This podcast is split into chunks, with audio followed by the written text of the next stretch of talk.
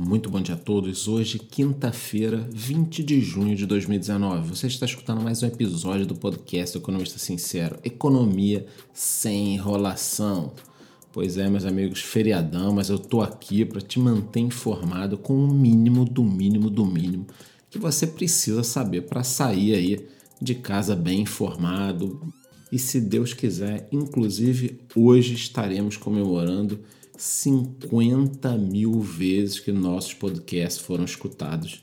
Isso aí, estamos nos aproximando de 200 episódios desde o ano passado e 50 mil vezes que alguém foi lá, apertou o play e me deu a oportunidade de passar aí tanta informação. Muito obrigado a todo mundo, mas sem enrolação, vamos lá para as principais notícias. Os Estados Unidos divulgaram ainda há pouco, tá, durante essa madrugada, que o Irã abateu um drone. O Irã já tinha dado essa notícia. Está uma guerrinha de informação, porque os Estados Unidos dizem que foi em espaço aéreo internacional, o Irã diz que foi sobre uma cidade dele. Resultado: petróleo está subindo aí 3% nessa madrugada, tá? Eu venho avisando aqui toda semana para vocês que esse é o maior risco do mundo atualmente. O Irã fica provocando os outros países, Arábia Saudita, Israel, Estados Unidos, fica bombardeando alguns navios. Uma hora isso vai dar um problema muito grande, tá? Aqui no Brasil, ontem foi dia do Sérgio Moro visitar o Senado. Ele saiu muito maior do que entrou. Foram mais de oito horas e meia de discurso ali de políticos, tentando enquadrar ele. E o interessante é que são políticos, muitos deles investigados pelo Ministério Público, pela Justiça, alguns até condenados. Né? Eu ainda acredito que essa turma envolvida no roubo de dados de autoridades deva ser punida.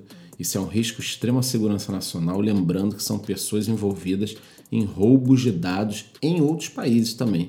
Então existe dinheiro internacional nisso, existem interesses. E eu acho que em algum momento a justiça tem que pegar essas pessoas. Vai começar um mimimi muito grande de censura tal, mas pelo amor de Deus, cara, se as pessoas roubam dados de membros, né, de autoridades do governo, tem de ter alguma punição mesmo. Também tivemos a reunião do Copom, Comitê de Política Monetária, que decidiu manter a taxa Selic no mesmo patamar de 6,5 ao ano.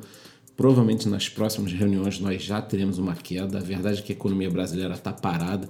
Eu, inclusive, achei que nós deveríamos ter uma queda já nessa reunião. A inflação está sob controle, a indústria tem uma capacidade ociosa muito grande, na faixa dos 40% em alguns locais, o dólar está recuando, então assim é preciso diminuir mais ainda os juros. Inclusive nos Estados Unidos eles devem baixar ainda esse ano também os juros na faixa dos 50 pontos, atualmente está ali entre 2,25 e 2,5, eles devem baixar esse juro também. Tá?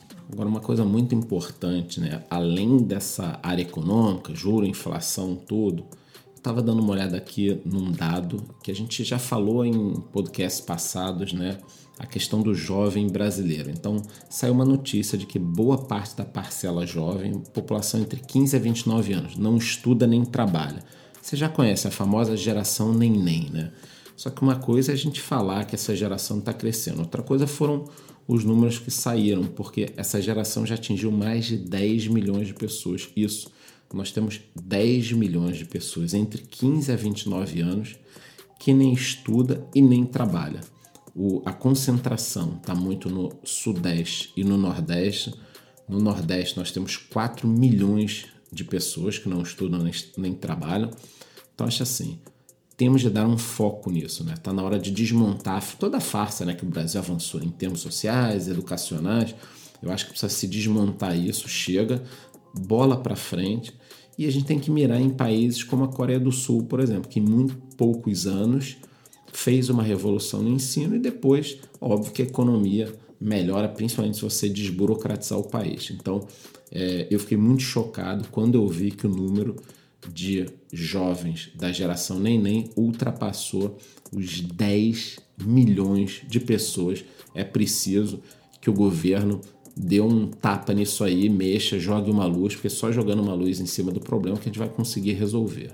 Falando agora em termos econômicos dos mercados, o Banco Inter está oferecendo 2 bilhões de reais, 2 bilhões de reais em crédito imobiliário para correntistas digitais. Então, isso vai servir tanto para compra de imóveis quanto para empréstimos com imóvel em garantia. Então, se você quer comprar um imóvel, você vai lá e pega esse dinheiro. Agora, se você mora num imóvel que já está pago e está precisando de uma grana, você também vai poder pegar esse dinheiro e dar o seu imóvel como garantia. Nós sempre estamos aqui falando de como esses bancos digitais vão conseguir ter algum tipo de rentabilidade, porque a maioria dos serviços são grátis, e está aí.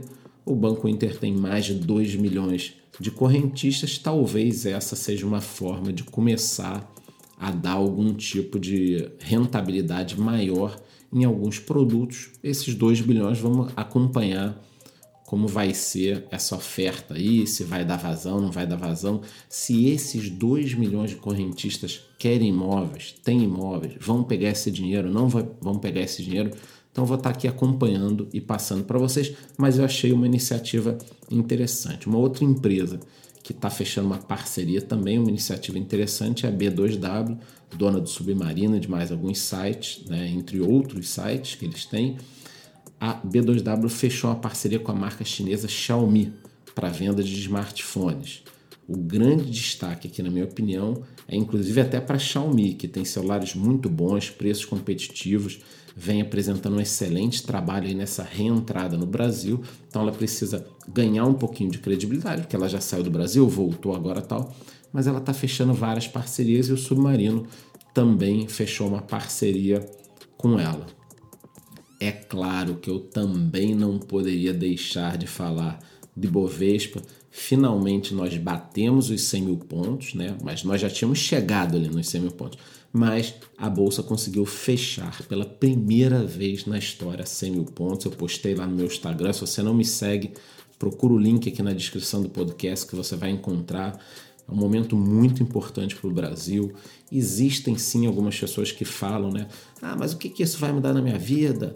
Que se dane a bolsa, esse mercado aí, um bando de milionário que só ganha dinheiro sanguessuga e para mim não tem nenhuma importância. Não, não, você está errado. Tem importância sim. A bolsa de valores ela expressa através dos números a percepção que o mercado tem. E quando eu digo mercado, sou eu, você, o seu Zé da Verdureira, que também investe, somos todos nós, né? Então, a percepção do mercado, que o mercado tem do futuro.